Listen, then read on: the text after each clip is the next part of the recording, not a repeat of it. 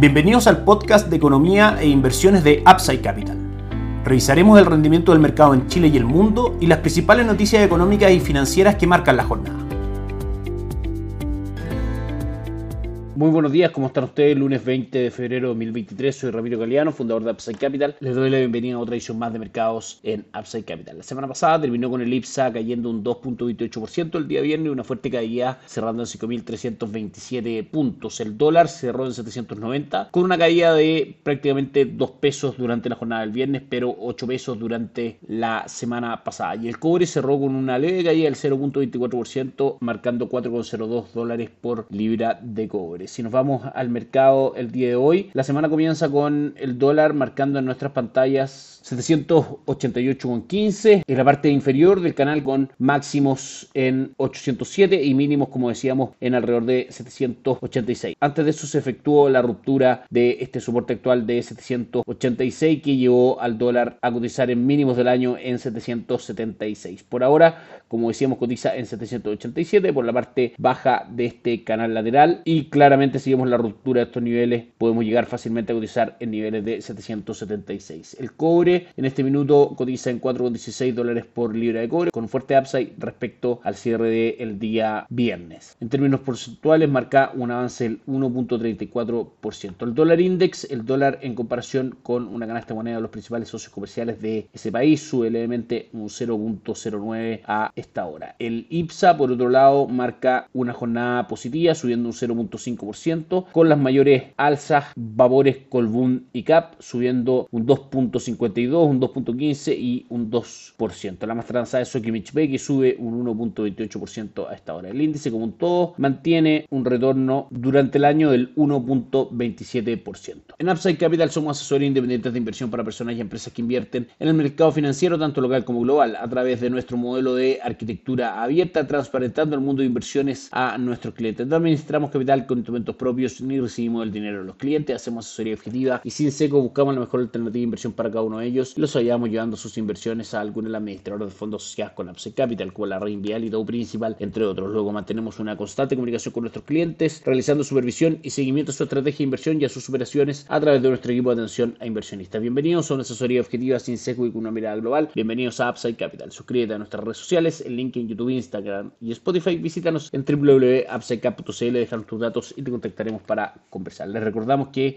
en el podcast del día viernes hicimos el cierre de la semana pasada, destacando el retorno de los principales índices y por supuesto las principales noticias tanto en Chile como en el mundo. Si revisamos el retorno de las acciones en Estados Unidos, el Dow Jones subió un 0.39%, resultaron ganadoras las industriales, S&P 500 cayó un 0.28% y el índice tecnológico Nasdaq cayó un 0.58%. Dentro de las principales noticias, la primera es que el día de hoy no tenemos cotizaciones en Estados Unidos por ser feriado con motivo del Día de los Presidentes. En general, con Estados Unidos cerrado, que son las plazas bursátiles más grandes del mundo, claramente pierde fuerza todo el mercado FX y por supuesto el resto del mercado en general, las bolsas tanto en Asia como en Europa como en Latinoamérica pierden ciertas referencias, por ende hoy día el volumen transado dice ser bastante más bajo de lo habitual con una menor volatilidad. Dentro de las principales noticias en cuanto a entrega de resultados, Walmart y Home Depot entregan resultados el día martes, mañana y por supuesto estaremos atentos y estaremos comentando. En cuanto a calendario de noticias, por supuesto hoy día no tenemos noticias relevantes. Mañana, aparte de la entrega de resultados que acabamos de mencionar, sí va a ser un día bastante nutrido en cuanto a noticias macroeconómicas con PMI de manufactura desde Europa, específicamente desde Alemania, el Reino Unido, junto con mediciones de confianza en Alemania, desde Norteamérica, en Canadá conoceremos el IPC, las ventas minoristas y también en Estados Unidos conoceremos las ventas de vivienda de segunda mano. El día miércoles vamos a conocer una de las dos noticias más importantes de la semana, desde Estados Unidos, las actas de la última reunión de la Reserva Federal, donde el mercado espera conocer aún más detalles respecto a la discusión en cuanto a tasa de política monetaria. Recordemos que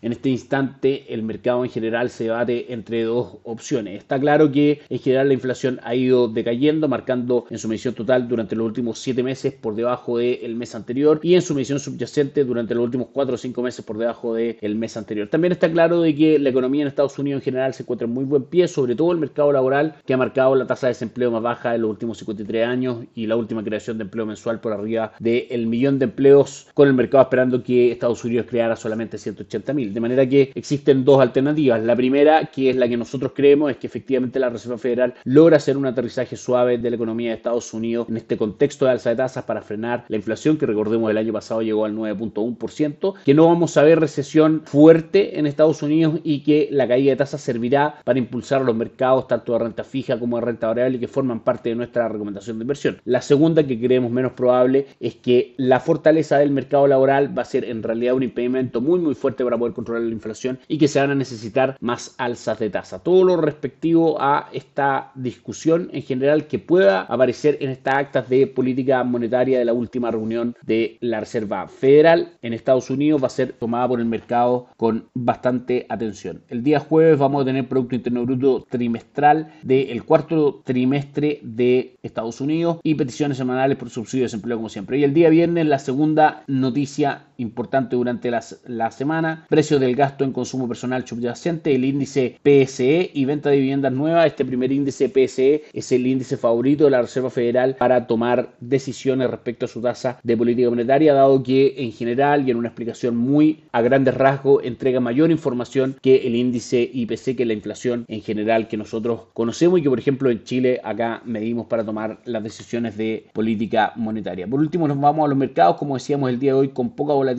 En Asia tenemos al Nikkei 225 de Japón subiendo levemente un 0.07, el Hansen de Hong Kong subiendo un 0.81 y el índice de Shanghai subiendo un 2% luego de positivas noticias respecto al sector bancario en China donde no se ve un aumento de tasas. En Europa la jornada es prácticamente plana con el DAX alemán sin cambios importantes, el Eurostock subiendo solamente un 0.09 y el resto de las plazas bursátiles en Europa cayendo pero muy levemente. Y Estados Unidos, como decíamos el día de hoy, no cotiza por este feriado por el Día de los Presidentes. Que estén muy bien, tengo una excelente semana, nos encontramos mañana. Chao, chao. Gracias por escuchar el podcast de Economía e Inversiones de Upside Capital.